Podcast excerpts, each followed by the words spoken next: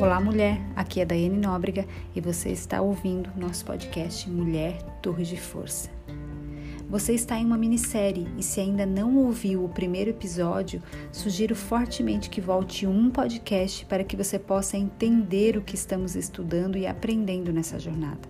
Quero encorajá-la a permanecer firme enquanto está passando pelo meio, sabendo que Deus está ao seu lado Ei, mulher, existe um poder sobrenatural na presença dele. Creia, ele está nesse meio com você. Este é o segundo episódio da nossa minissérie O que fazer quando estiver no meio. E essa é a primeira chave. Administre as suas atitudes. Ei, Quantas vezes Deus já te usou no meio quando você se sentia incapaz? Quantas vezes, enquanto você estava no meio, Deus te usou para destravar o começo de alguém?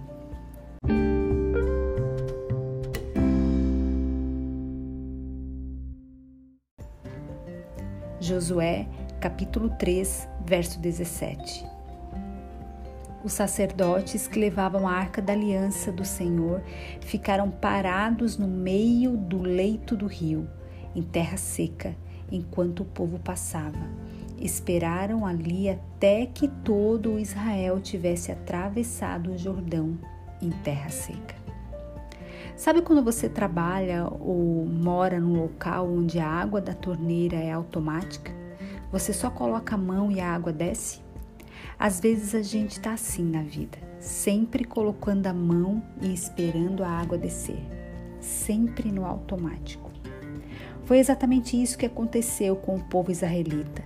Eles estavam acostumados com o maná do céu todo santo dia. E foi nesse momento que Deus quis ensinar que eles precisavam fazer alguma coisa. E o momento que ele considerou oportuno foi o momento do meio. Foi quando eles precisaram pisar na água para que ela se abrisse. Ei, não foi Deus quem abriu do nada o mar. Não, não foi. A Bíblia diz que só se abriu quando eles pisaram. Quando eles o quê? Quando eles fizeram alguma coisa. O que você precisa fazer, mulher? Qual a ação que você precisa tomar hoje? Ou você vai ficar aí mais um tempo com a mão estendida esperando a água descer. Precisamos entender que enquanto estivermos no meio, é necessário que administremos bem nossas atitudes. Porque, por mais fé que existisse, colocar o pé e acreditar que a água iria abrir ou queria baixar no meio, criatura. Mas eles tinham recebido uma instrução de Deus. E deixa eu te dizer uma coisa: o meio definitivamente não é o lugar mais confortável. Não é um lugar onde a gente não sente medo. Não, a gente sente não é pouco. No meio a gente se sente cercada, o desânimo vai chegar e pode nos abater. Aquela pessoa que a gente mais confia e mais conta pode se voltar contra nós pode ser ela mesma, a emissária de más notícias, de nos colocar para baixo e pode até virar as costas para nós. No meio, a gente vai duvidar, vai se cansar e vamos dizer: nadei, nadei, nadei e morri na praia. Mas entenda, são as nossas atitudes no meio que vão determinar o fim da nossa história. A atitude do povo de Israel foi determinante. É preciso passar pelo meio, não tem como fugir dele. A gente só quer a parte do maná, a parte dos milagres.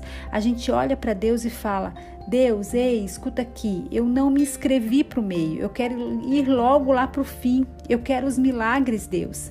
Aí Deus olha para nós e fala: Minha filha amada, para chegar no milagre você tem que passar pelo meio. E muitas vezes não vivemos o melhor de Deus porque não administramos bem nossas atitudes. Não dá para vivermos só de aparências, sem compromisso com Deus. E entenda, mulher, você só vai chegar bem no fim se você sobreviver ao meio. E não só isso, se o fizer com integridade e fidelidade a Deus. Porque no meio a gente só vê água por todos os lados, como o povo de Israel. A gente consegue enxergar, enxergar a terra prometida quando estamos no meio? A gente consegue ver o fim quando estamos no meio? Não. Por isso precisamos estar grudadas com Deus, guardar nosso coração, sendo fiéis a Ele, administrando bem nossas atitudes. Acredite, a sua atitude no meio do caminho vai determinar se você vai chegar bem no fim dele. No fim do caminho é que está o milagre, aquele tão esperado milagre. E mulher, não é no meio, é no fim. E deixa eu te dizer, o meio se torna ainda mais difícil se você passar lá mais tempo do que deveria. Sabe aquilo que deveria ser só um estágio? Pois é, a criatura transforma num acampamento, numa habitação, algo que deveria ser somente uma passagem, torna-se permanente. O meio é apenas um tempo, não é definitivo. Existem lições no meio que temos que aprender e é só ali que vamos aprender. Ei, se a lição está se repetindo, é porque você ainda não aprendeu. Deus nos coloca no meio para darmos valor ao fim. Você lembra de Davi? Ele tinha 17 anos quando foi ungido rei de Israel. E quantos anos ele tinha quando foi nomeado rei? 37. Foram 20 anos de meio.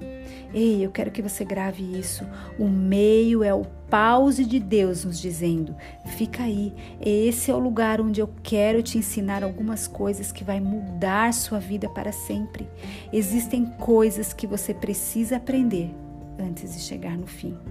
Ei, mulher, não fuja do meio, dê valor ao meio. Quantas vezes Deus já te usou no meio quando você se sentia incapaz? Quantas vezes, enquanto você estava no meio, Deus te usou para destravar o começo de alguém? Deus usa sua limitação para falar para outra pessoa. Pare de querer viver somente o fim, o meio é essencial. Nós somos uma geração que não sabe viver a segunda-feira. No domingo nós estamos todas empolgadas e quando chega a segunda, pelo amor de Deus, estamos imprestáveis. Pare de querer viver só de sexta-feira. Viva uma vida integral, de segunda a segunda. Ei, mulher, qual vai ser a sua atitude no meio. Mulher, você é forte e corajosa, você é uma torre de força.